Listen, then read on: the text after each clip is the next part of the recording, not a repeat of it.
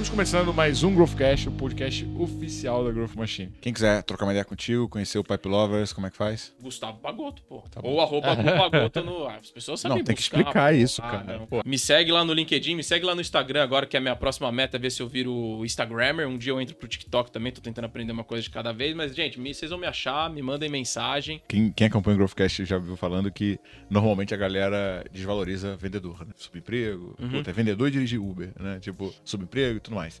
E, cara, desde o tipo T0, tu, né, tu foi criado pelo Araquém, então você já nasceu com sangue vendedor. Mas tu já peitava e tu não tinha preocupação. Tu ia lá vender e, cara, e vou pro all-in, né, cara?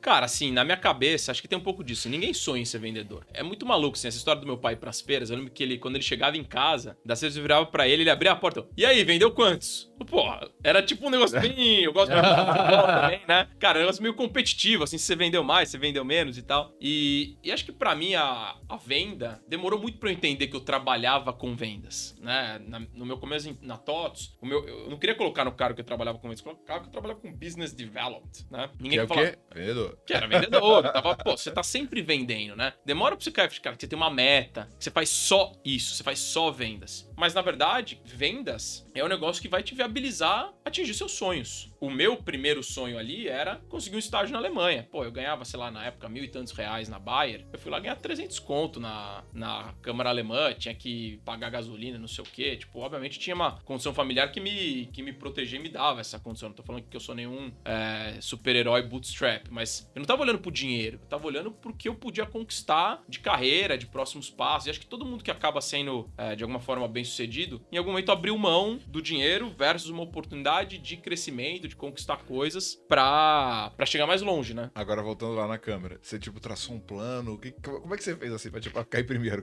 cara? Eu sou, Sabotou os outros? eu sou paranoico, não, eu nunca sabotei ninguém, nunca precisei, mas é, é, é engraçado essa história, né? Vou começar do final, depois pro começo. Cara, final das contas é o seguinte, eu ganhei, eu fiz, bati todos os recordes da história, era o cara que mais fazia reunião, que mais fechava contrato. É, o que eu vendi era um programa de seis meses, né? O que eu vendi em seis meses, o que eu vendi até o terceiro mês era suficiente pra eu ter ganhado a competição, e eu tava até o último dia achando que alguém ia me passar, então assim, tá, paranoia Foi total. quanto tempo? Seis meses. Eram seis meses. Começava em janeiro e até julho. Eu era o paranoico. E aí, coisas loucas da vida, né? O dia que acabou essa campanha de venda foi no meu aniversário. Caraca! Caraca. Então, é muito louco, né? Tem umas coisas de datas assim que acontecem. Mas, como foi meu planejamento no começo? Eles davam, o dia que você era admitido, eles davam a, a lista de sócios, né? É um livrão, assim, né? E naquela época não tinha, cara, esse negócio de lista, CRM. Nosso CRM era um negócio tosqueira lá Big Data. tosqueira em DOS, não existia isso, né? Aí eu peguei, cara, essa, essa lista, comecei a ver quais eram as empresas. Cara, ninguém me tinha me ensinado nada. Comecei a olhar as empresas e fui fazendo lookalike no Google do tipo, eu pegava lá, farmacêutica, em alemão, o LTDA em alemão é GmbH, né? O GmbH, cara, colocava aquilo do Brasil. Cara, eu peguei todos aqueles livros, todo livro, ó, tinha uns mil e tantos sócios. Eu fui empresa por empresa, vendo quem que era o concorrente dos caras, que associação que participava. Resumo, eu cheguei no primeiro dia pra trabalhar, eu tinha dois mil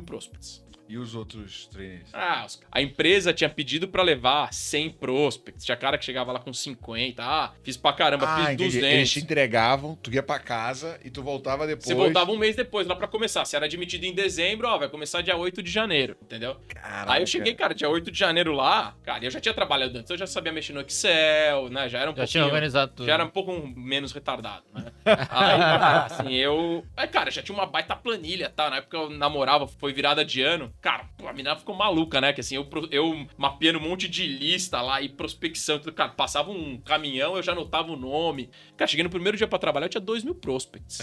E aí, no meu primeiro dia de. Assim, a gente teve um treinamento de vendas lá, que foi meu primeiro treinamento de vendas na vida. Tinha uma prova no final, que só depois que você tirasse uma nota mínima você passava. Eu tirei a maior nota na prova, que eu estudei que nem um maluco, porque o cara que tirava a maior nota ganhava uma primeira oportunidade, ganhava uma reunião. Mas meu primeiro dia de vendas na vida, eu agendei uma reunião com o CEO e fundador da Cirela, o senhor Minoro. E foi num cold call. Listona lá, não sabia nem o que era Cirela, o que era nada. Liguei lá, ó, eu queria falar com o senhor Minoro. Quem que é? Que é da Câmara Alemã. Quero agendar com uma reunião com ele pra falar de uma parceria com a Câmara Alemã. Ah, beleza, tal. Aí, isso foi uma das minhas primeiras reuniões, foi tipo, sei lá, duas da tarde. A gente trabalhava em turnos lá. Aí corta, sete e meia da noite. Quantos caras estavam no escritório ainda? Só um retardado aqui. Só Eu- você.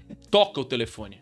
Em vendas, quantas vezes você ouviu tocar o telefone? É raro, né? Toca o telefone, ó. Câmara Alemanha, Câmara Brasil Alemanha, Gustavo, boa noite. Oi, aqui é a secretária do senhor Minoro, tô ligando pra gente agendar a reunião. O cara me ligou, marquei a reunião. Cara, se eu, não tivesse, se eu tivesse ido embora às 6 horas da tarde, Não não, não tinha acontecido nada. Então, assim, volta lá na história de o dia que eu fui lá, parafusei cada um dos pneus do carro, troquei. É isso, cara, assim. Cara, deixa, Eu deixa, posso ser o melhor vendedor do mundo, mas se eu não tivesse lá às 7 e meia da noite, eu não tinha fechado primeiro, foi a maior empresa que eu fechei na campanha inteira. a primeira. Que foi a primeira reunião. Foi a maior que eu fechei nos seis meses. Foi num E agendamento foi eu ela, no e primeiro foi ela dia. que te fez bater a meta ou não? Ah, cara, eu fechei uma porrada lá, velho. Não, Ele, não foi ele só teve margem, teve margem. É. Cara, tinha só, só, só decompondo um pouco, porque aqui já tem muito código pra galera pegar, né? O primeiro, é, eu acho que o que mais importante de tudo, né? E eu contei essa história na tua live sobre Maldivas, é você criar um lugar que você quer chegar. Por que, que as pessoas executam menos ou executam pouco? Eu também contei essa história do cara que trabalhava comigo, né? Uhum. É, porque as pessoas não têm clareza do que elas querem. Como elas não têm clareza do que elas querem, elas não conseguem produzir energia o suficiente pra poder correr atrás. Então, por exemplo, é, por que, que os demais estagiários não, não fizeram a mesma coisa? Porque nenhum deles estava preocupado de ganhar ou não o estágio pra, pra Alemanha. Você Era não. só um estágio pra eles, né? Era só um estágio. O pai pediu, a faculdade pediu, vou fazer cumprir. Você não, você tinha uma visão clara, você falou, essa porra é minha. E na real, quando, tipo assim, o 10x, eu tava até tentando achar o pedaço, mas eu lembro mentalmente do que ele fala. Ele fala o seguinte: existem quatro níveis de execução. Existe é, a. Os que não fazem nada, né? Tipo, o cara nem pro estágio foi, tá em casa, dependendo do pai e da mãe, foda-se. Tem os caras que tem o recuo, que o cara, é, ele não só não faz, como ele se sabota. Então ele tá, ele não tá no zero, ele tá no negativo, né? Tem a média, que vem a palavra medíocre, né? Que é o que você está na mediana, você é o cara que tá tirando seis, né? E, ah, porra, mas você tá me ofendendo. Não, cara, não estou te ofendendo. A humanidade está na média, né? E existe o cara que executa 10 vezes mais. Ele não tá preocupado com a meta, ele tá preocupado em ficar 10 vezes acima da meta. Agora, cara, quando você define onde eu quero chegar, se prepara, tu fez inteligência comercial sem saber que essa porra existia, né? E fala, essa porra é minha? Acabou, mano. Quem é que vai tirar? Cara, assim, é muito engraçado. Tem, assim, quando eu olho pra minha trajetória, tem vários exemplos como esse, onde, cara, vai, faz, executa. Eu não acho que sou o melhor vendedor, que sou o cara mais inteligente, sou o cara mais brilhante, mas eu, toda vez que eu mudei de função, que eu mudei de empresa, sempre eu tinha uma cenourinha lá na frente. Cara, tem um negócio brilhando lá. Eu não sei o que, que é. Pode ser que seja o, o bandido que vai me assaltar, mas, cara, pode ser um pote de ouro. Então eu sempre fui tentando mirar pra onde que o mercado tava indo, o que, que tem de novas funções. Por exemplo, quando eu entrei na TOTS e eu cheguei lá, um dos caras mais brilhantes no mercado de tecnologia do Brasil, que é o Lárcio Cosentino, fundador da TOTS. Esse cara começou a falar, o cara tinha uma empresa de RP bilionária, primeira empresa no, na América Latina que abriu IPO de tecnologia. E esse cara começa a falar de rede social corporativa. Eu falei, cara, vou escutar esse cara. Esse cara, esse cara não é louco. Eu comecei a escutar esse cara. Ele lançou lá uma rede social interna. E eu comecei a usar. E eu comecei a ver que o cara mandava um e-mail toda semana pra empresa inteira falar de quem tava usando mais. Eu, Pô, entre os 12 mil funcionários tem uma forma de eu aparecer, desse cara entender meu nome. Ele nem, ele nem te conhecia nessa época. Tinha 12 mil funcionários, cara. O cara não tinha a menor É ideia quem eu era. difícil ter contato. Cara, e aí eu comecei a usar a rede social interna e saía uma lista toda semana que era os top 5 by users, que era o nome da rede social que chamava Bayu. E aí tinha eu e quatro secretárias. Eu era piada na empresa, eu era o cara. Só, você tá no top 5 que menos trabalha na empresa. Eu falei, cara, o senhor tá falando que eu tenho que usar esse negócio. Alguma coisa disso vai acontecer. Bom, corta. Passaram-se 3, 4 meses, isso virou uma unidade de negócio. Eu entrei pro founding team dessa startup interna, que foi o Bayu, que evoluiu, que virou o Fluig, que foi um dos primeiros produtos SaaS a serem lançados pela TOTS, que hoje fatura centenas de milhões de reais, que depois me abriu a porta para ir trazer o Gudeira pro Brasil, que a TOTS investiu, o primeiro investimento da TOTS lá nos Estados Unidos, que a gente trouxe o negócio pra cá, que fez eu conhecer a galera da, da Resultados Digitais, é, participar do RD Summit e me conectar com todo mundo de SaaS, cara. Por quê? Cara, porque eu vi um cara inteligente, que tinha visão, e eu, eu simplesmente ouvi o que o cara tava falando. E todo mundo lá falou, meu, isso é besteira. Cara, não é óbvio que não é besteira, é o que o cara tá falando. Esse cara não é um Zé Ninguém, né? Então, cara, muito maluco. co- E óbvio, tinha entrega, né? Tinha lastro, tinha muito trabalho em volta. Não era que eu tava lá fazendo postzinho idiota. Era, cara, tava lá dentro desse contexto. Isso me fez aprender mais sobre redes sociais, que depois me abriu a porta no LinkedIn. E, cara, você tem que ver o que tem na sua frente e você tem que perseguir aquilo não como um trabalho, eu vou entregar esse negócio. Cara, você tá fazendo isso aqui tudo pra chegar aonde? O que que isso aqui vai te proporcionar? O que que isso te dá de camada de negócio? E aí acho que entra num ponto, você vê que olha quanto de negócios diferentes eu já falei aqui em, É. sei lá, 10 minutos. Cara, isso come- começa a entrar no negócio pra mim, que o Matheus Pestana, né, da Sense Data, me falou o seguinte: o Matheus foi meu chefe lá na TOTS, e ele falou, cara, você tem uma capacidade que é de conversar com o porteiro e com o CEO da empresa, né? É, então, assim, eu usei essa capacidade de me, de me comunicar, mas eu fui sempre aprender genuinamente sobre os negócios que eu tava. Na época que eu tava lá fazendo importação e exportação de é, sapato da China, depois eu fui lá importar produto químico na época da Bayer. Eu lembro que eu ia almoçar com os caras lá da, da Bayer, a gente dava todo de uma volta dentro da fábrica, ia lá entender o negócio. Cara, assim, entender genuinamente sobre negócio. Porque o vendedor bom, hoje em dia, o que não vai ser substituído por um e-commerce, Ou pra um- uma IA? por uma inteligência artificial, esse cara é o cara que entende de negócio. Que conversa com o cliente sobre negócio. Então, cara, assim, eu tô, sei lá, desde que eu nasci, falando sobre negócio, né? Eu tava lá em- dentro de casa, meu pai foi olhando lá, pegando o cupom fiscal das empresas lá. Ah, emite nota, não emite nota, como que funciona, controle de grade. Cara, É, tô- você já teve uma, uma influência muito grande ali, histórica, né? E Você tinha uma referência, né? É. Não, e além disso, Um estímulo, a, né? a questão de você estudar numa escola mais longe, que aprende um outro idioma, não foi só o fato de você aprender um outro idioma, porque, pô, tem várias pesquisas que comprovam que quando você sabe mais de um idioma, sua capacidade intelectual é diferente. Sobe, você passa a usar regiões diferentes do seu cérebro. né? Não sei se você sabe disso. E você consegue a- a ter uma habilidade de comunicação, desenvol- desenvoltura muito superior a uma pessoa que sabe apenas um idioma. É, cara, eu acho muito louco essa história. Você falou, né, do seu, pô, você foi pra uma história, uma escola que era longe da sua casa. Eu nunca tinha parado pra pensar nisso, mas hoje eu penso, pô, tinha uma Não, dedicação a mais. Enquanto a galera acordava 15 para 7 pra entrar às 7 horas da manhã na escola do lado de casa, eu tinha que acordar às 5 e 15 pra pegar o ônibus lá, o fretado 6 da manhã, que demorava uma hora pra chegar. Então, assim, acho que esse músculo do. Não vai ser por falta de execução que eu vou conseguir executar as coisas, mas você tem que investir o seu esforço, o seu tempo em alguma coisa que vai te trazer um retorno intelectual pra estar preparado pros próximos passos. Às vezes você tá lá, cara, boiando. É, ah, tô aqui, cara, que nem. Eu sou zero esquerda total em videogame, em música, em arte. Eu até às vezes sinto falta desse tipo de coisa. É, em caridade. A gente tava, tava ontem num jantar falando sobre filantropia. Cara, são músculos que eu não soube desenvolver. Hoje tem mesas que eu sento pra falar sobre esses temas e, cara, o cara vai falar de música pra mim. Pô, eu gosto de Wesley Safadão. cara, passo vergonha. Ou não, depende do público que eu tiver.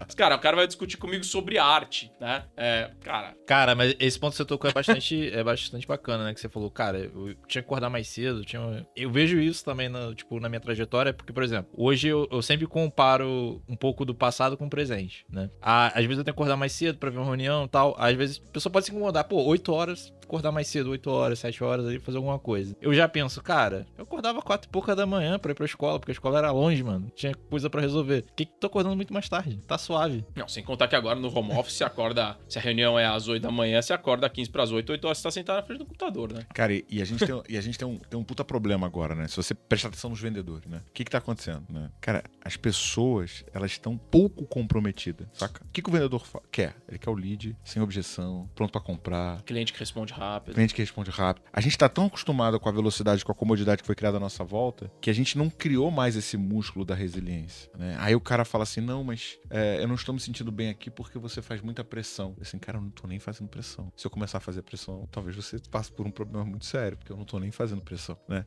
E por um outro lado, cara, é exatamente a parada que eu falei do, do, do Davi Golias. Porque qual que é o problema de. Qual que é a desvantagem de uma família rica criar um filho? Quando você tem uma condição financeira menor e o teu filho chega pra você e fala, pai, eu quero esse brinquedo aqui de 5 mil reais. O que, que você fala? O que, que a tua mãe te falava quando você pedia pra ela? Não tem dinheiro. Não tem como. Agora, se você tem uma condição financeira boa, como é que você vai falar não? Entendeu? Só que o que faz as pessoas terem é, resiliência, execução, não é aquilo que você tem, porque né, aí tem um outro livro que é muito bom, que é o Teorema da Felicidade, que ele mostra que o nível de expectativa e felicidade que produz algo novo, ele é, ele é inversamente proporcional, né? Enquanto você não tem, você tem uma expectativa de ter uma felicidade assim, quando você ganha, você tem essa felicidade imediata, mas instantaneamente ela cai para um nível inferior ao que você estava antes, porque ela deixou de ser algo que você desejava. É por isso que o vendedor é um eterno. Cara, assim, eu tava assistindo a final da Copa, né? A gente tava aqui próximo da Copa. Cara, na final da Copa, quando acabou o jogo, assim, obviamente eu não queria que a Argentina ganhasse, né? Aí acabou, até porque eu vou passar o meu Réveillon na Argentina. Eu não sei como vai ser essa experiência Mas o que maldita. tu vai fazer lá, cara? Cara, a galera combinou e eu fui, né? Porque eu sou péssimo de organizar viagem. Mas assim, a minha sensação, cara, não quero que ganhe, não quero que ganhe, não quero que ganhe. Aí a gente ganhou, eu falei, ah, tá bom, passou. E, cara, e, e, a gente em vendas, quando bate a meta, assim, né, você fica naquela baita ansiedade, rói um, estresse, não sei o que, cara. Aí você bate a meta, aquela sensação de alegria puro. Um total de 17 segundos, né? Cara, beleza, aí, vamos lá. Próximo trimestre, quanto que a gente tem de pipeline, vamos voltar a prospectar. É, eu acredito, né, que o, os melhores gerentes de vendas, o dia que esse cara tá mais estressado do trimestre, do mês, do ano, é no primeiro dia. É, cara, é. o cara tá estressado no último dia, bicho. Tem o vendedor lá que tá estressado para fechar o contrato, cara. Você, gerente de vendas, você tem que estar tá antecipando todos os passos Todas da jornada.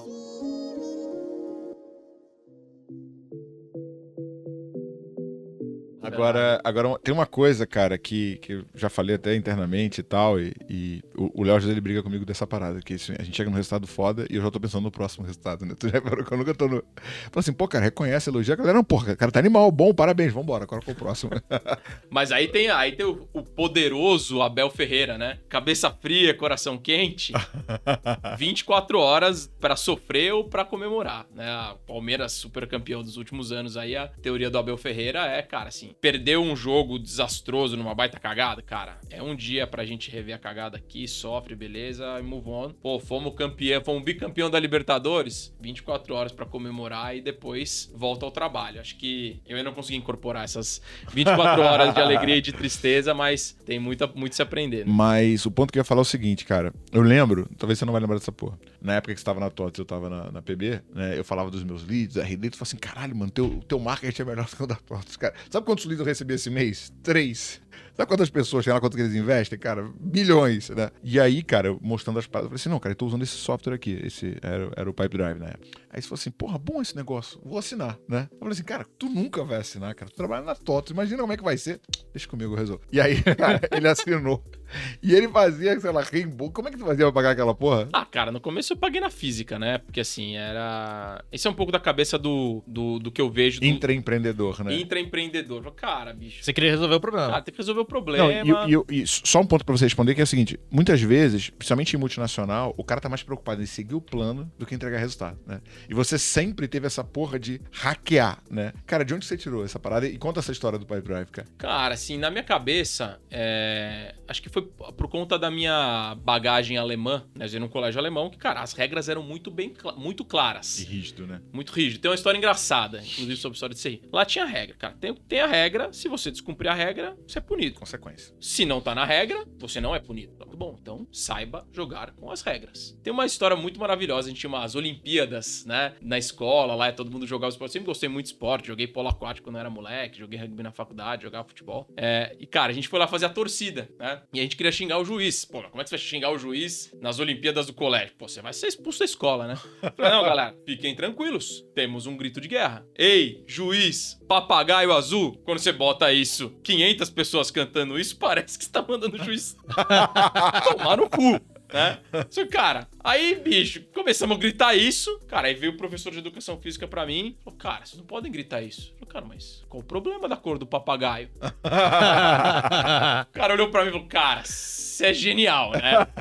Cara, esse é um exemplo de como, cara, você tem uma situação, você tem um problema, o que, que você quer fazer? Você quer pressionar o juiz com 500 pessoas? Tá bom, você não pode xingar o juiz, o que, que você pode fazer? Então esse é um exemplo, cara, assim, ah, dá pra ensinar isso pra alguém? Cara, não dá, dá pra ensinar que é o seguinte, entende a regra, entende como que funciona o sistema. E aí cada um vai estar dentro do seu contexto, de como que bate meta, como que não bate meta, como que gera lead, como gera oportunidade, como que fecha a criatividade de contrato, né? A gente pode contar que a história da taxa de adesão pela milésima não, não, vez. Não, não, não, eu tenho uma história. Mas uma pra, história fechar, pra fechar essa história da criatividade, cara, se assim, a galera fala, pô, você anda sempre no gray zone, né? Na zona cinzenta ali entre o limiar do que pode e o que não pode. Não, cara, eu ando 100% do lado que pode. Só que eu sei onde que é o que não pode. E se você souber até onde pode, e se você tem certeza que você não vai pisar na linha do lado de lá, e se um dia você pisar, você tem que tomar cuidado pra você voltar rápido, né? cara, é assim que você consegue ir no limite extremo e tirar todos os recursos que estão disponíveis pra você fazer qualquer coisa. Então você tem que pensar como que o sistema funciona. Por exemplo, às vezes vai fazer uma venda que você quer dar um desconto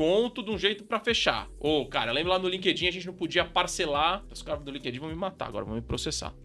lá no LinkedIn, É isso que viraliza normalmente, Não, tá? vamos lá, vamos lá. Então eu vou contar essa aí pra, pra galera lá do LinkedIn. Aí, ó, a cabeça. É, é um bom caso pra dizer a cabeça do americano e a cabeça do brasileiro. O o brasileiro gosta de dar o jeitinho. Aqui no Brasil, a gente tinha um produto, Sales Navigator, não dava pra dar desconto. Ah, só que a gente podia fazer pilotos de um mês gratuito com os clientes. O famoso free trial. E fazia o free trial, o cliente não renovava, porque os caras não usavam, uma desgraça. Os vendedores pararam de fazer free trial. Falei, não, tem alguma coisa errada aqui. Tô dando um negócio de graça pro cliente, o cara não quer comprar. Falei, galera, é o seguinte: a partir de agora a gente vende 13 por 12. O que, que é isso? Não, a gente chega pro cliente, mostra o preço e a gente vai colocar uma condição de fechamento para aquele mês, que é se ele fechar 13 meses, se ele fechar o contrato naquele mês, ele ganha um mês de graça. E aí a gente botava um mês gra- grátis e ele assinava os dois contratos: o contrato de graça e o contrato pago. Cara, maravilhoso. Povo né? de vender. Cara, arrebentei, velho. Assim, todos os, Caraca. os três anos que eu tive no LinkedIn, eu fui President's Club.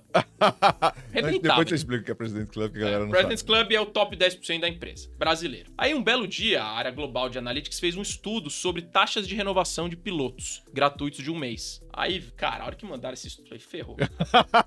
Me pegaram. Adorei trabalhar aqui. Cara, chegaram numa taxa lá que globalmente a taxa média de renovação, sei lá, era 30, 40%, e na América Latina era 7%. É, alguém vai vir procurar o que Por que, que era 7%? Não deveria porque ser a, mais gente, alta? porque a gente colocava os dois contratos. Então, ele normalmente você faria um contrato gratuito e quando esse contrato termina, você gera um contrato de renovação do piloto gratuito num contrato pago. Ah, então sempre não continuava. É, o processo padrão seria uma renewal, uma renovação desses contratos. Entendi. O nosso caso nunca tinha renovação, porque o segundo contrato já tinha sido assinado como um new business, um novo negócio. Então nunca renovava. Falei, ferrou, os caras vão entender. Porque, querem entender, mas por que, que esses clientes que não renovaram o piloto assinaram outro? Falei, cara, bom, corta. E eu Quanto lá, mais risco, Ah, é. Quanto mais risco, menos risco. Ah, beleza. Esse é o bordão dele. É, é a história da linha. Mas beleza, né? É, Bom, passa um tempo, não aconteceu nada. Continuei trabalhando lá, batendo meta. Falei, Maravilhoso, os caras esqueceram. Me aparece um gringo um dia numa call global. Ah, acabamos de, de, de, é, criar uma nova estratégia aqui em Chicago para trabalhar com os clientes pequenos e médios. Que agora nós temos o mês do onboarding. Então a gente assina o contrato com o cliente, mas a gente dá o primeiro mês de piloto gratuito para ele fazer um onboarding e depois ele começa a fazer o contrato pago. O cara institucionalizou o golpe, cara. O americano é um gênio. O americano é um gênio. Por isso que os caras. falou, porra, essa ideia é minha, cacete. Eu fiquei quieto, senão eu ia ser mandado embora. Mas, cara, assim. Cara, a gente tem a cabeça pequena, os caras pensam grande. O cara institucionalizou o golpe, cara. E tava eu lá, pô, o Marcel que tá na DocuSign, a gente, cara, usando todas essas maracutaias pra conseguir convencer os clientes, porque não tinha. Cara, o cara tinha que pagar em dólar, no cartão de crédito, dólar subindo e descendo. Imagina, cara, o produto que eu vendia na Colômbia era o mesmo preço, mais caro do que o cara comprava lá no Reino Unido. Cara, imagina, meu, era um negócio loucura. Então a gente tinha que criar, ter essa criatividade pra fazer. Tava, tava fora da regra? Não, pô, podia dar um piloto de graça pro cliente, podia renovar depois, pau na máquina. Então, era assim que a gente fez a máquina girar. Mas aí foi aí que eu descobri que os americanos. Por isso que os americanos estão onde eles estão, entendeu? muito boa. Mas, cara, a história que eu queria provocar é muito comum, né? Você, você pegar tanto líder de venda quanto gestor de venda que chega e fala: pô, meu produto é pouco competitivo, meu concorrente dá desconto, né? Tem, sei lá o que, de- destruindo margem. Ah, tá muito concorrido. Ah, e, e as pessoas, né? Elas têm uma dificuldade muito grande de analisar o contexto e ver o que tá no meu controle e o que tá fora. E na maioria das vezes as pessoas prestam mais atenção do que tá fora do controle, e aí com isso reclamam e diminuem a sua capacidade de execução, do que olhar o que, que eu posso fazer de melhor que eu controlo. Concorrente, mercado, eu não controlo, né? E você fez uma venda, né? Que eu acho que, pô, acho que foi uma das vendas mais relevantes da tua história, né? Lá no início do Baú. Cara, você já contou essa história no Growth Talk, mas no podcast você nunca contou. Conta pra galera como é que você fechou essa venda aí. A venda da, da É, GM. É, é, essa aí. Tá, cara, foi um belo dia, tava eu lá, né? Assim, eu falo que o telefone nunca toca, mas tocou duas vezes, né? É, cara, tô com meu telefone lá. É, você tá com muita sorte. O meu telefone aí. toca direto, cara, que normalmente eu tô trabalhando, né? Toca meu telefone, oi, tudo bem? Aqui é a da GM, a gente queria uma cotação. Falei, GM, cara, nem existia Growth Machine na época. né? É, é, da General Motors, isso mesmo, que é da área de compras, a gente queria fazer uma cotação de um portal. A gente vendia uma rede social corporativa, era como se fosse um portal de intranet. Pô, beleza, né? Tá, assim, vende uma rede social. O que, que você tinha na época de produto, né, cara? É, cara, na época era tipo um Orkut-like, né? 2011. É Quase Orkut, nenhuma funcionalidade. Não, cara, assim, era um negócio meio sofrido, assim, era, cara, muito além do tempo. Nós estamos em 2022 e agora que, cara, tá começando a, a ter o conceito do workplace, do Facebook e tal. Isso, cara, era 11 anos atrás, né? O, o David Sachs tinha vem, acabado de vender o Yammer pra Microsoft, Ah. né, nessa época. Então, assim, a gente, pô, lá, eu nem acreditei que ele falando porque o nosso site também tinha os seus problemas, né? Já brigava com o marketing dele. Cara, me liga alguém da GM, vou eu lá em São Caetano, lá pra entender o que os caras, pô, a gente quer aqui fazer uma, um portal, portal da família e não sei o quê. Ah, legal. Com quem que vocês estão cotando? Ah, a gente tá cotando com três agências de marketing pra construir o portal pra gente. E a gente viu que vocês já têm esse negócio aí meio pronto, mas acho que não é o que a gente precisa. Eu falei, "Ih, acho que Ih, já deu ruim. é, aí o cara queria um milhão de personalizações e tal. Eu falei, bom, vamos lá. Cara, volto pra casa, monto uma super demo com toda a cara da GM, com o logo dos caras. Produto pela primeira vez botava o logo do cliente lá. Falei, muito bom, voltei, fiz uma demo. Os caras, pô, animal, é isso que a gente quer. Contei uma palestrinha lá, né? O, cara, como que cria uma rede social de propósito. Vendemos e tal, fizemos, preenchemos uma RFP. Cara, um milhão de requisitos de segurança pros caras lá de Chicago. Beleza. Bom, estamos na reta final, a gente e mais um. Bom, vamos fazer uma visita técnica. Venham aqui na TOTS pra vocês conhecerem a TOTS. Cara, a, Gener- a General Motors não tinha a menor ideia que era a TOTS. A gente já estava cadastrado como fornecedor deles porque eles tinham uma clínica médica dentro da GM que usava um sistema lá que chama Personal Med e por isso a gente era... Cara, assim, a, a, a TOTS faturava 100 reais por mês. Era, era essa a conta. Aí beleza, vamos levar os decisores da GM lá na, lá na TOTS. Falei, bom, vou levar os caras lá. O que, que eu quero que eles se fiquem, eles vejam o nosso time de tecnologia, que é grande, vai ser maior que a das agências. Eu quero que eles cruzem com o nosso CEO. Não, o prédio do cacete, né, cara? É, o prédio era, é- era, era o primeiro, tinha aquele, tinha aquele almoço lá em cima, né? É, ali na Brasileme. E eu quero levar os caras no nosso data center, afinal a gente tem um data center e tal. Bom, beleza. Aí eu fui lá, comprei uns banners, mandei fazer uns banners lá com o logo do projeto dos caras, chama eu também sou GM. E aí nessa, nessa história dos banners, os caras chegaram lá na empresa, lá na zona. Imagina, os caras saíram lá de São Caetano. A gente mandou é, motorista buscar os caras. Os caras Cara, tu fez umas paradas tudo diferente. Não, tudo no meu cartão, velho. E depois eu reembolsava. É, cara, fui lá, mandou, mandamos um, um motorista buscar os caras, os caras vieram. Eu não lembro se foi alguém nosso veio. Ah, tinha uma menina nossa que morava lá em São Caetano, veio com os caras no carro, pra garantir que eles não vinham falando mal da gente, né? Beleza, chegaram lá, na recepção, os crachados já estavam totalmente prontos. Passaram a catraca, já tinha um banner assim, bem-vindos, time GM e tal. Caramba, é, tal. E deu uma volta. Ah, agora vou... Entrem aqui, né? Entre aqui é tipo assim, vá, sobe, desce, passa, dá o corredor na árvore lá, lembra uma árvore dentro da TOTS. Chegamos no time de desenvolvimento. Ó, pessoal, esse aqui é o nosso time de desenvolvimento. Pessoal, levanta aí. Cara, levantou 50 pessoas com a camisa do projeto dos caras. Caraca. Caraca, não, a galera que tá ali, ó, vem aqui, ó, vamos ver a tela aqui de como que vai ficar o sistema. Já tava combinado com o cara que ia mostrar a tela, né? Pô, fulano, tem pra mostrar a tela. Pô, eu acho que dá pra mostrar aqui. Já tava tudo pronto, mostrou lá a tela, né, do, do logo. Nossa, olha que legal. É, isso aqui a gente tá fazendo é, exclusivamente pra vocês. Ah, beleza, vamos por aqui, vamos lá no data center. E na TOTS tinha vários caminhos, né? Tinha um que passava pela sala do CEO. Cara, ninguém passava lá, nunca. Não, vamos por aqui, é mais rápido. Cara, passei lá, né? Aí eu lá com a secretária já tinha combinado o jogo. Ah, pô, você acha que o Lars tá por aí? Ah, eu acho que ele pode. Ô, Lars, tudo bem? Ele... Aí ele, ah, ó, pessoal, eu tô com a minha camisa aqui da GM também. Eu tava de terno. Pô, os caras, caramba, meu, pô, legal. Então, aí chegamos, reta final, ó, vamos levar os caras no, no- Agora eu vou mostrar pra vocês onde vão ficar hospedados os dados, nosso data center novo e tal, e não sei o quê. Aí, mas tinha um detalhe, né? No dia anterior eu fui lá no data center pra ver como que era o rolê do data center. Nunca tinha ido lá no data center. Meu, eu fui lá ver o data center, cara. Falei, meu, não dar pra levar os caras aqui. Não tá passando muita credibilidade. Caro pra caramba, Aí, velho, peguei, comprei um cadeado, meti um cadeado na porta lá e botei aqui, ó. Aqui dentro estão seguros os seus dados. Ó, pessoal, infelizmente, e obviamente por uma questão de segurança, a gente não vai poder entrar no data center. Caraca. Mas aqui atrás está o nosso data center. Cara, resumo da história. Fechamos a venda. Foi, cara, uma venda lá de. Foi a maior venda da. É, pra, pra maior- a na- nossa lá de Baiu, nunca mais vendemos um contrato parecido. Ficamos três anos entregando. É, mas foi muito legal, cara. Sabendo assim, isso mostra um pouquinho de como que é você fazer vendas enterprise. Não tem playbook. Tem playbook pra isso? Ah, toda vez que você for pegar um cliente, as, as big tech até tentam, né? Ah, vão te levar lá pra fora. Você vai vi- visitar o, o Dreamforce, vai visi- visitar o headquarter do cara lá no Google e tal. Mas, cara, você tem que ser criativo com o seu cliente.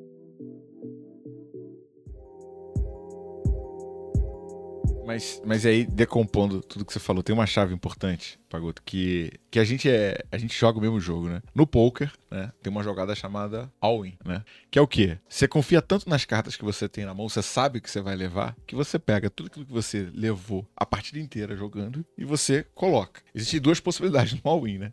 Uma possibilidade é você é todo mundo sair, porque fala assim, puta, esse maluco tá bem pra caramba. Ou tem uma segunda pessoa com uma mão tão boa quanto a tua e te acompanhar. A possibilidade de você dobrar o que você ganha é grande, mas também a possibilidade de você perder tudo é enorme, né? E, e, o- e o Pagoto, ele, cara, ele repete essa porra toda hora, cara. Eu conheço o Pagoto há muito tempo, ele sempre fala pra mim, cara, o que tu vai fazer? Não, quanto mais risco, menos risco, né? e assim, se, se você pre- prestar atenção, né, cara, qual, qual que era o risco ali? Pô, o cara investiu na camisa, investiu no sei lá o quê, envolveu o seu... Tudo na conta dele. E se essa venda não, não vira? É claro que ele poderia pegar reembolso, mas é o nível de exposição que ele se colocou e, e o posicionamento se que ele não fez. vira, entendeu? É, é, porque poderia dar errado. E por que, que as pessoas não tentam? Né? Uma vez eu tava dando coach pra uma vendedora. Cara, menina bonita, inteligente, falava bem, só que o resultado medíocre, né? E eu falava assim, cara, por que você não se empenha mais? Por que você não corre atrás? Você tá, você tá indo devagar, por que você, que você não executa mesmo? Ah, porque eu tenho medo de criar uma expectativa e me frustrar, né? Então assim, ela nem tenta, porque se eu tentar, pode ser que eu não consiga, então eu nem tento, pra não ter a possibilidade de me frustrar. E ao mesmo tempo tem um livro, cara, é, chamado O Axioma de Zurique, que é um livro muito comum nos investidores. E o primeiro axioma é o axioma do risco. Né? O que o axioma, axioma do risco fala? Que preocupação não é um sinal de doença. Muito pelo contrário. Né? As pessoas normais se preocupam. Só que é, o teu retorno é diretamente proporcional ao risco que você corre. Então, se você não está correndo risco nenhum, significa que você não está arriscando bastante. né? Então, dentro disso tudo que você falou, eu acho que esses dois pontos são muito importantes. Primeiro, a tua visão de execução aqui. Cara, assim, a gente tá contando só o lado bom, né? Eu sei quantas Ah. vezes você já quebrou a cara com expectativas que você criou que não se tornaram reais, mas o quanto que, tipo assim, velho, foda-se, né? Você vai chorar um dia, no outro. Cara, mas sabe que assim, a história do quanto mais risco, menos risco, acho que vale um. Explica, um- explica, Uma explica. coisa que pra explicar um pouco essa tese, que é o seguinte, né? O que significa do quanto mais risco, menos risco. Se você espalhar todos os seus ovos é, em várias cestas, você tem que se preocupar com várias cestas. Cara, se você colocar assim, o meu risco tá todo concentrado nessa conta aqui, mas eu vou fazer todo o possível pra converter esse negócio e Segunda garantir pessoa. que isso não vai dar merda, cara, você vai colocar toda, 100% do seu foco vai estar em um negócio e, obviamente, você tem N inputs de que aquilo é possível de ser alcançado. Você tem que ser minimamente inteligente para saber qual risco que você vai tomar. Então, cara, você coloca a sua energia num negócio onde, obviamente, tem um risco, mas você não consegue controlar tudo que tá em volta. Mas, cara, quanto mais risco você tiver, quanto mais você tiver exposto, para mim, menos risco você corre. Você tá colocando tanta energia, tanto foco, tanta gente olhando, tanta, é, tanta positividade para aquele negócio acontecer. E se alguma coisa acontecer rapidamente, você vai conseguir dar um, Um ajuste. um ajuste, que a chance daquilo dar certo é muito mais fácil. Obviamente, você tá todo o tempo plantando coisas. Você tá plantando coisas. E de repente, tem uma dessas que acontece. Vou dar um exemplo pra vocês, né? Cara, logo que eu saí da Acreditas, falei, cara, eu vou tentar virar o Thiago Reis e vou ver se eu viro. Não, você lembra que você me ligou, né? Você falou assim, cara, saí, velho, deu merda. É.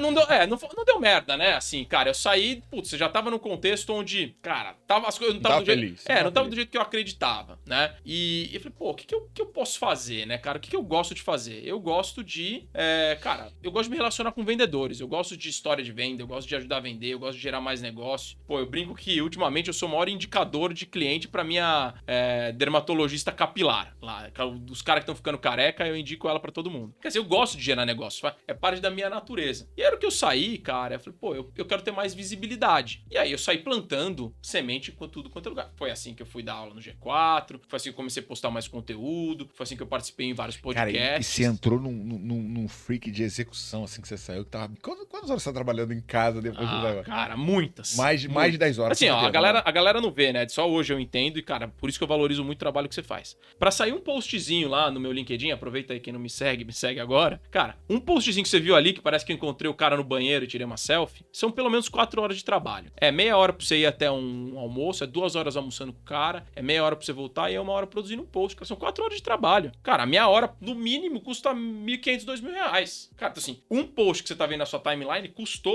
8 mil reais. Um post, né? Esse cara é muito trabalho. E eu, cara, todo santo dia produzia um conteúdo e eu queria levar um conteúdo diferente que eu não gosto muito do conteúdo onde eu tô emitindo a minha opinião ou cagando regra. Cara, assim, o meu, o meu conteúdo, cara, eu vim, eu falei com alguém que sabe fazer e eu tô trazendo essa pessoa aqui A informação. pra. Eu tô traduzindo essa informação pra você que é um vendedor pra você aprender mais é, sobre negócio. Mas olha que engraçado nessa história de plantar as sementes e meter o all-in. Eu. Cara, uma das coisas que eu queria fazer era co- colocar um conteúdo meu dentro do LinkedIn Learning. Porque, cara, a minha história tá muito conectada com o LinkedIn, é onde eu tenho uma mais, parte mais authority. mais autoridade e tal. E, pô, tinha um cara que foi um dos meus melhores vendedores, tá trabalhando no LinkedIn Learning. Eu falei, Rodrigo, me apresenta pra alguém aí, cara. Aí ele foi, me apresentou lá pra uma portuguesa que cuida dos conteúdos do LinkedIn Learning pro Brasil. E ela falou, pô, Gustavo, a gente só tem um curso esse ano que vai ser gravado pro LinkedIn Learning em português. É o novo Learning do Sales Navigator. Falei, nossa, olha só, não foi um telefone, mas era quase como se fosse um telefone ligando. Cara, assim, Pra quem não sabe, é só o mais importante de todos que vai falar com os clientes que mais pagam pro LinkedIn, que é justamente o público-alvo do Pagoda. Exato, assim, cara. E não, e mais ainda, esse curso do LinkedIn Learning, ele é um curso gratuito. Qualquer, um, qualquer pessoa que estiver assistindo aí agora pode entrar lá no Ah, vamos LinkedIn deixar aqui na Learning descrição do episódio. Fazer. E pode entrar lá, pode emitir a certificação. É, e, cara, tá lá. Pô, tá um curso, tá gravado com o meu nome, dentro do LinkedIn Learning, que vai ser distribuído pra todo mundo que é vendedor B2B no Brasil, que quiser. Foi uma sementinha que eu plantei, que eu fui lá e encontrei, pô, quantos caras te pagaram? Falei, cara, sei lá, pagaram uns trocados lá, 500 euros. Né? Cara, podia, podia se- se me perguntasse quanto eu pagaria pra gravar É, esse curso, eu é, teria pago. é, é. né? Mas isso entra numa das coisas que é assim, cara, você tem que. Você vai plantando suas várias sementinhas e uma hora você fala, cara, peraí, aqui, aqui apareceu uma, vou botar toda a minha energia pra fazer esse negócio acontecer. Só que você só faz isso se você tá conectando com gente, se você tá ouvindo pra onde o mercado tá indo, o que que tá mudando, né? Hoje, cara, é muito maluco, né? Todo mundo me manda mensagem assim: ô, o G4 não tá precisando de mais mentor lá? Eu falei, amigo, não é assim, não tem. O G4 não. É, não, me indica lá pra ser mentor no G4, né? Como se fosse assim, aqui tem um balcão de indicação, né? Por favor, traga os seus amigos que nunca fizeram porra nenhuma por você, pra que a gente pode, possa botar eles pra dar aula e eles ganhem mais autoridade. Não, é exatamente, que assim, ah, pô, vem lá, você quer vir aqui, pô, tá, tá- tá- te- literalmente tem fila de gente que tá querendo lá pagar 15 pau pra fazer um curso, né? É, mas, cara, não é qualquer um que os caras botam pra dar curso lá, né? Então, assim, cara, pô, como é que foi isso, cara? Mas, também, mais uma dessas coisas. Construção de muitos anos, de múltiplos relacionamentos, que um dia tinha alguém numa sala lá falando, pô, a gente precisa de um mentor novo aqui pro, pra imersão de vendas. O que, que nós vamos chamar? Pô, todos os caras que estavam na mesa me conheciam. Ah, esse é o cara, né? Não é... Então, assim, acho que tudo isso é muito você plantando essas várias coisas pra que no momento que a coisa acontece, você tá pronto pra meter o all-in. Inclusive, eu acho que você conheceu o Alfredo dentro de um bootcamp meu, não? Cara, acho que o Alfredo eu conheci num dia que você foi lá no LinkedIn, que você levou o Alfredo lá. Ah, foi o Ah. Alfredo junto, né? É. E depois também no Vetex. A gente É. saiu junto lá. E, É isso aí. Mas, então assim, né? Você vê quantas pessoas você me apresentou e que a gente foi trocando e tal. Cara, e detalhe, né? Primeira vez que eu vi o Alfredo, eu falei, cara, quem é esse carioca aqui, velho? barrento pra caralho. já chega lá pedindo um monte de coisa, aquele estilo Alfredo, né? É, é. Não, cara, Alfredo é foda-se, assim, sabe? O Alfredo um dia, cara, até preciso pegar aqui o. Tem duas histórias engraçadas com o Alfredo, né? A primeira, cara, uma dessas que ele foi lá no LinkedIn e tal, lá, tal, ele me manda uma mensagem aleatória um dia assim, né? Tanto que eu sempre esqueço o sobrenome dele, porque, cara, no meu celular tá Alfredo. Alfredo Soares. Só Aí, aí eu, ó, eu olho lá meu celular um dia. Ô, brother, como é que eu faço pra virar influencer aí do LinkedIn? Eu olhei pra mim e falei, porra, bicho, sei lá, cara. Não, não tem playbook pra virar influencer, né? Tem uns caras lá na gringa que escolhem os caras. Mas, cara, a cabeça do cara é, é de outro planeta, né? Aí tô eu outro dia. Mas beleza, corta, né? Aí passa um tempo e tal, já tava lá no G4. Tá o Alfredo assistindo as lives, pô, sempre assisto as lives dele. Aí tô lá vendo, tá, sei lá, era um sábado à noite ele fazendo live. Pô, bicho, esse maluco é maluco, Ele né? é hustler, cara. O Cara, Alfredo é muito trabalhador. cara. Aí eu vi o negócio lá do Instagram, falei, ah, tem um negócio de dar uns selinhos, que você dá um dinheiro pro cara que tá dando a live, né? Falei, ah, deixa eu fazer um teste aqui, né? Mandei um selinho lá pra ele de 4 reais, 5 reais. Aí eu peguei, dei um print, falei assim, ô, velho, quantos selinhos desse aqui você deve receber? Sei lá, tinha uns 300 caras na live. Aí ele, porra, velho, legal, não sei o que. Tá, falei, ó, vamos marcar um papo aqui na Pipe Lovers, né? Ele, ah, vamos, tal. Aí, pô, beleza, chegou na live da Pipe Lovers, falou, ó, queria começar falando o seguinte, essa é a palestra mais barata que eu já vendi na história, custou 5 reais.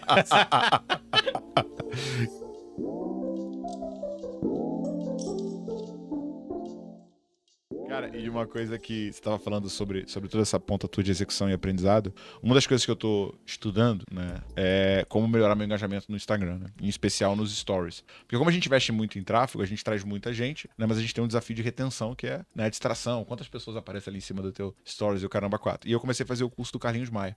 E estava falando uma coisa sobre investir, sobre ir pro all-in, né, e aí o Carlinhos Maia falou o seguinte, cara, primeiro, eu tava falando isso pra você de manhã cedo, cara, tenha pessoas com nome composto, acho que não tem muito a ver, mas, mas é pra brincar, tem uma história, traga personagens imagens pro teu stories, não, não, não fique sozinho nele. E invista em fazer coisas diferentes. Eu falei, porra. Fica dinâmico, né? Aí eu tava pedalando na, na academia, eu pausei e vou lá ver, vou lá ver o que o Carlinhos Maia tá fazendo. Aí abri o stories do Carlinhos Maia. Mano, o Carlinhos Maia tá fazendo uma festa de Natal, iluminou a casa com DJ, botou 50 pessoas. Aí ele botou assim, cara, ele é muito gênio. Ele botou uma galera da igreja, botou uns travesti, botou uma anãzinha, botou umas mulher bonita e uns cara bonito e botou um- um- uns, sei lá, um maluco feio pra caramba, assim, bizarramente Ou feio. seja, você se identifica com alguém naquele story. Alguém. É, cara. Aí ele vai lá, nego se pegando. Aí ele vai nos irmãozinhos da igreja. Irmãozinho da igreja, por favor, me desculpa. Não fica olhando pra cara. Cara, é engraçadíssimo. Só que assim, porra, como é que o cara é o. Tipo assim, ele só perde pra Kim Kardashian no mundo, tá? Em views de stories. Primeiro lugar, Kim Kardashian. Segundo, Carlinhos Maia. Como é que pode o cara conseguir. Meu irmão, olha o nível de investimento que esse cara tá fazendo. Exatamente igual você fez pra fechar. Mas o cara. Mas na cabeça dele, cara, é óbvio. Porque o cara entendeu como funciona o sistema. Ele entendeu o sistema. Ele hackeia o é, sistema, ele né, hackeou o sistema. Ele, por N experiências que ele tem, ele entendeu como que funciona o engajamento do público. Ele certamente deve conhecer infinitas pessoas no Instagram. Cara, o cara entendeu como que a máquina funciona e ele fez uma conta ali que aquela conta pra ele fecha. A gente olha e fala, cara meteu 50 pessoas na casa deles. Cara, isso aqui custa um absurdo. Aí na cabeça dele, não, bicho. Só que eu ganhei de engajamento aqui pagou. Só que é patrocínio. Não, E aí- bobear não pagou nada pra ninguém, né? Porque quem, quem que não quer aparecer na casa do Carlinhos Maia? É que agora é exatamente. Chega um ponto que você. Cara, se você. É mais fácil. É, você cruza o abismo, né? O famoso crossing the chasm lá. E tem umas coisas muito loucas, né? Nessa história de você entender o sistema, saber fazer conta. É, quando a gente tem um modelo lá na, na Acredite, que era um modelo de parcerias, né? De canais de parcerias, que a gente pagava o parceiro, um, um parceiro de software, né? Fazia, fiz muita parceria com, com software house que vendia para RH. E era tão simples quanto: ah, você aqui é uma empresa X que vende um SaaS pro RH, quanto custa? Ah, custa 30 mil. Ah, tá bom. Quanto que dá por cabeça? Ah, 20 reais por, por funcionário por ano? Tá bom. O meu CAC era 35, tá bom, eu pago o seu software e, você- e o cliente bota acreditas junto. Os caras de software falaram, ó, que conta é essa, velho? Você tá pagando pro cara virar seu cliente. Cara, não, não só tô pagando, como tô economizando. Outro dia a gente fechou lá uma boleta de. Paguei comissão de 600 mil pra um parceiro. Você falou, meu, você é louco, cara. Você é louco? Foi a conta mais barata que a gente fechou que tinha maior rentabilidade. Por quê? Porque a conta tava feita. O sistema tava tava entendido. né? Mais um exemplo desse, pô, eu encontrei com o Rico da, da Octadesk lá no RD Summit esse ano. Ele na palestra Cara. dele. Você não tem a sensação de fracasso com os nossos amigos? não? O, o, o Pestana vendeu a empresa por 110 milhões. O Rico vendeu por 600. Todo mundo que andava com a gente, né? Tá com um cheque desse Ah, no bolso, né, não, cara? isso, ó, eu, eu olho o contrário, isso me encoraja. É, também. Me É encoraja, uma questão de então, assim, ó, tá na Eu comecei, eu comecei três anos depois dele. Você, É, você eu comecei agora. eu- vamos ver. Mas, cara, acho que assim, ó, pegar o caso do, do Rico, né? Ele fez a palestra dele lá no RD Summit, contou um pouco da história da Octadesk e tal, como a empresa foi mudando com o mercado e tal. E, pô, lá, na- lá nos slides dele, ele botou um. Ele botou um slide que foi o primeiro stand que ele fez da, da, da Octadesk no RD Summit, que foi em 2014. Que provavelmente você também tava lá com o stand tava. da, Project PB. Builder É, na aham, época. aham. Né? Você lembra quem pagou o seu stand? Você. Eu paguei. né? eu paguei da Project Builder, da Octa. Eu paguei de vários clientes que a gente tinha fechado o Gudeira na época. Falei, Pô, cara, você é louco? Você tinha dinheiro infinito? Não. Eu tinha um mecanismo dentro do meu processo de vendas que chamava taxa de adesão, que era um negócio que não tava no meu Que ele inventou. que a gente inventou lá, né? E, é, cara, esse negócio eu podia usar pra queimar como porque isso não tava na minha, na minha projeção de receita. O meu PNL era o SaaS. Então, ou seja, eu vendi pro cara 20 pau de taxa de adesão e eu paguei 10 no stand lá pro, pro Denis, da RD. Cara, saí no lucro ainda. Fechei, em, fechei em lote lá os stands e botei os meus clientes pra dentro. Então, cara, é, é tudo uma questão de como, cara, como você entende o sistema. Quando você entende o sistema, você mete o louco. Só que pra todo mundo você tá metendo louco. Pra você, você tá fazendo a coisa mais óbvia do mundo. E no final, pra quem me conhece no meu âmago, sabe que eu sou um puta do mão de vaca. Cara, muito mão de vaca. Cara, Eu- no teu casamento você não foi, não. cara, fui muito mão de vaca. Fui muito mão de vaca. Pelo menos até onde eu lembro. É, foi muito mão de vaca. Bo- Bom, vou te contar uma, você quer uma história do meu casamento de como eu fui mão de vaca? Pô, meu casamento Ah. foi em Maresias. que Fechamos um hotel de frente pra praia. Cara, Sem tem uma to- foto, cara. eu Vou, vou pedir pro pessoal botar na edição, cara. Que, quem é, o, é, o, é o Diego, né? O Diego da Cara, o. Diego tá chegando com a bandeja e tá todo mundo pegando uma tequila. É aquela ali é a última cena. Depois disso faz assim. E eu estou Não na lembro cama, dormindo. Cara, mas assim, a melhor, melhor história do, do meu casamento, entendendo o sistema. Pô, pro meu casamento eu convidei quem eram amigos próximos, né? Meu casamento, assim, Maresias, um fim de semana. Pô, imagina, fim de semana, na praia, com seus amigos. Casamento do amigo seu, muita gente que não se encontrava há muito tempo e tal, beleza. Fui lá fechar o hotel e tal. Beleza, ó. Quero um hotel pra mais ou menos isso, vou fechar o hotel inteiro. Tá bom. Aí, ah, quanto custa pra fechar o hotel? Ah, custa X. Falei, ah, beleza. Aí eu falei, ah, quanto que é o preço normal pra ficar hospedado no fim de semana? Ah, é tanto. Falei, ah, tanto, deixa eu fazer a conta. Que bom, resumo da história, né? Rateio dos quartos ajudou a pagar metade da festa. Filho da mãe. Então, cara, assim, é, você tem que saber operar o sistema, né? E ainda tinha, cara, não sei se você olhar no seu celular, vai ter lá a, a automação que mandava, ó, só faltam 20 Aham, quartos, só aham. faltam 10 quartos, reserve logo o seu. Porque eu ainda não tive que desembolsar nada, porque eu parcelei o hotel e o que a galera ia me pagando é, antecipado. fui- ou seja, eu fechei o Dilco Hotel, é, revendi pros meus Ele vendeu o convidados. ingresso pro casamento dele. Então, assim, aí está mais um exemplo do meu, da minha mão de vaquice. Caraca, muito bravo. Pagoto, cara, pra gente fechar, é, o que, que você deixaria ali como principal ponto de atenção pra quem é gestor de vendas e precisa pensar fora da caixa, quer ter uma carreira de sucesso? Cara, e até uma coisa assim, né, mano? É, a gente contou muita coisa boa, a gente vai ter que gravar outra, a gente vai ter que contar a história do Carvalho, A história do Carvalho é boa. que é muito boa. A gente vai ter que falar Precisa achar, mais. alguém, precisa achar alguém que morreu pra conseguir ver o que aconteceu naquele dia. Então tem, tem muitas outras histórias que a gente pode contar, então a gente vai ter que gravar um novo. Mas, cara, é, ao mesmo tempo que você tem um ímpeto, tanto de execução quanto de visão, que te motiva e faz você ir para um outro nível, isso também te gerou consequência na sua carreira, né? Eu lembro quando você peitou o teu, teu diretor do LinkedIn, quando você peitou o teu par né, na Acreditas e tal. É, cara, o que que você considera que é um grande aprendizado e que, que você olha para você hoje e você vê que foi um amadurecimento do Pagoto e, e que você acha que pode ser útil pra galera que tá ouvindo a gente? É, eu, eu acho que eu não amadureci ainda o suficiente. né? Eu, cara, eu tenho as minhas, as minhas crenças. Eu acho que se você tiver uma cabeça que você quer fazer o melhor pro negócio, o melhor pra empresa, e se você tá numa empresa, mesmo que ela seja pequena, e, cara, você viveu isso, né? Você tá numa empresa pequena, cara, o melhor jeito que tem de você crescer é fazer essa empresa crescer. Cara, eu, a maioria das áreas que eu tive, eu era o primeiro cara a chegar ali e esses negócios foram crescendo, né? É muito louco olhar pra trás, assim, pô, os times que eu tive lá, pô, pega lá Good Data, Fluig, Sales Navigate, Creditas Benefícios hoje. Cara, porra, tem milhares de clientes. Eu, outro dia eu tava andando na Berrine, eu moro ali na Berrine, fiquei andando na. Fui andando assim, cara, deixa eu ver aqui quantos metros eu consigo andar sem eu encontrar uma empresa pra qual eu já vendi. Cara, puta, eu acho que eu já vendi pra todo mundo, né? É, então, assim, cara, quando você tá numa empresa, assim, você tem que incorporar, cara, que aquilo ali é o seu negócio. A sua cabeça de. Você, ah, tem que ter cabeça de dono, ah, mas você é funcionário. Cara, você está entrando num lugar com cabeça de funcionário porque vai te dar o VR melhor. Cara, você não vai ser bem sucedido ali. Você tem que entrar num negócio onde você acredita, onde você vai botar a sua energia pra aquele negócio crescer. E aquele negócio crescer vai te proporcionar um crescimento de carreira.